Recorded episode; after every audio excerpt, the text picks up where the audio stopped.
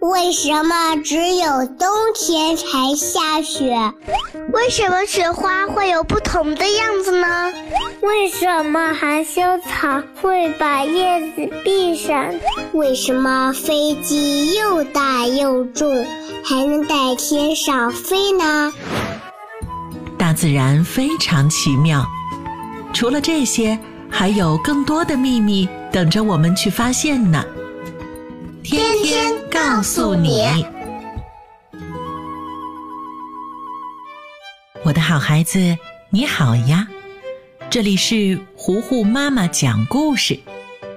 今天，糊糊妈妈要继续为你讲《天天告诉你》第九十二集。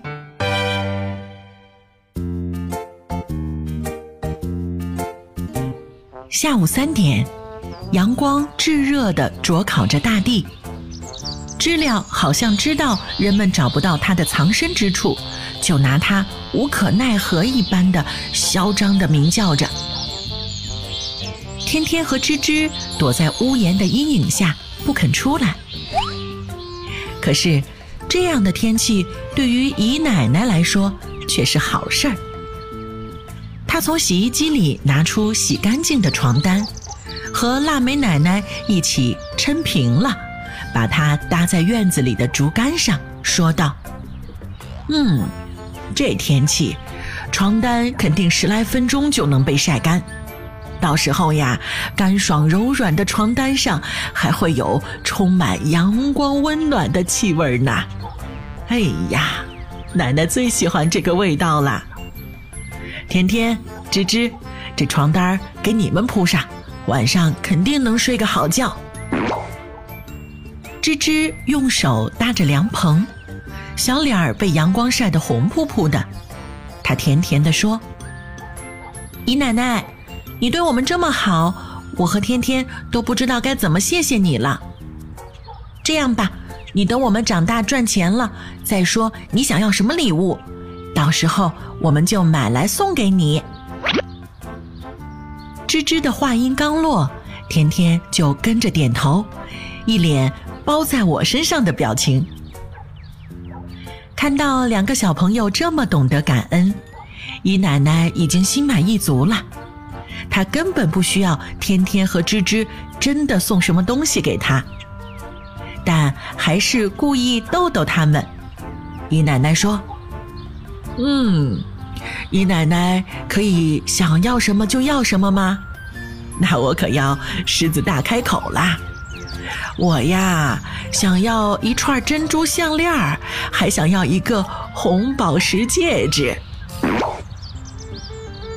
天天想了想，疑惑的歪着小脑袋问道：“姨奶奶，红宝石就是红色的宝石，可是珍珠是什么呀？是真正的猪吗？昨天我们在养猪场里看见的那种？”那要怎么做成项链呀？姨奶奶听了天天的话，笑得前仰后合。还是腊梅奶奶先笑够了，才说道：“珍珠不是猪，它是一种古老的有机宝石，最主要的成分是钙。根据地质学和考古学的研究证明。”早在两亿年前，地球上就已经有了珍珠。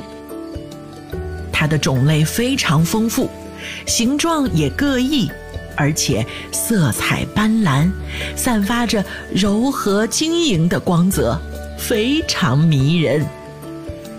所以呀，人们经常用珍珠来做成各种各样的饰品来佩戴呢。吱吱听了奶奶的话，继续好奇地问道：“可是奶奶，我们应该去哪儿才能找到珍珠呢？”腊梅奶奶想了想，说道：“嗯，虽然珍珠可以在商店就买到，可是你们一定想不到它生长在什么地方。珍珠呀，生活在少数的几种铬。”蚌等等贝类软体生物里面，吱吱一听，就更加诧异了。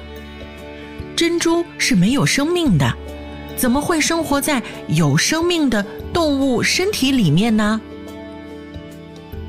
腊梅奶奶看出了他的疑惑，就继续说道：“芝芝，蚌呢都是有两扇蚌壳的，对不对？在紧闭的蚌壳里包裹着柔软的蚌肉。”这些肉有蚌的心脏，还有消化器官等等这些身体重要的组织。所以，为了保护蚌肉，蚌就会产生厚厚的一层肉膜，把蚌肉包裹起来。这层肉膜呢，叫做外套膜。蚌生活在河流、大海当中。经常就会有一些沙粒或者寄生虫钻进去，呃，这就有点像我们人类的眼睛，如果不小心进了沙子，眼睛受了刺激就会分泌眼泪，而保护着蚌肉的外套膜受了刺激之后，就会分泌一种叫做珍珠质的富含钙的液体。如果运气好的话。进去的小沙子等等异物就会随着水流或者珍珠质流出来，而如果运气不好的话，有一些小沙粒会留在蚌里，被珍珠质一层又一层的反复冲刷。久而久之呢，珍珠质一层接一层包裹住了异物，这样就形成了珍珠。这也就是为什么人们有时候会在海边的蚌和贝壳里找到珍珠的原因啦。天天听腊梅奶奶讲完珍珠的诞生过程，积极地说：“那既然这样，还等我们长大干什么呀？现在我们就可以去海边找珍珠给姨奶奶了呀。”姨奶奶慈爱地摸了摸天天的头，说道。谢谢你啦，天天。我知道你和芝芝呀都是想对姨奶奶好。可是天然产生的珍珠太少太少啦，就算去海边也不一定能找到的。现在的珍珠啊，可都是人工培育了，所以呀，还是等你们长大了再说吧。听了姨奶奶的话。天天和芝芝就有点没辙了，那就只好等姨奶奶再耐心的等着他们长大喽。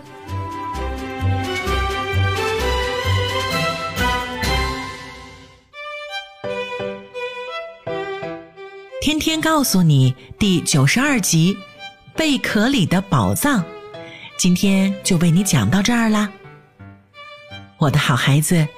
我是最会讲故事的糊糊妈妈。如果你喜欢我，欢迎你来微信上找我做好朋友。你可以在微信公众号搜索“糊糊妈妈”，也可以在微信页面的右上角点击加号，添加好友里面搜索“我爱糊糊妈妈”这六个字的汉语拼音全拼，也是可以找到我的。虎虎妈妈期待着跟你成为无话不谈的好朋友。我们还有一个微信群哟，加入到我们的微信群里之后，还可以认识其他的小伙伴呢，是不是很有趣？那今天就到这儿吧，天天告诉你，我们下一集再见啦。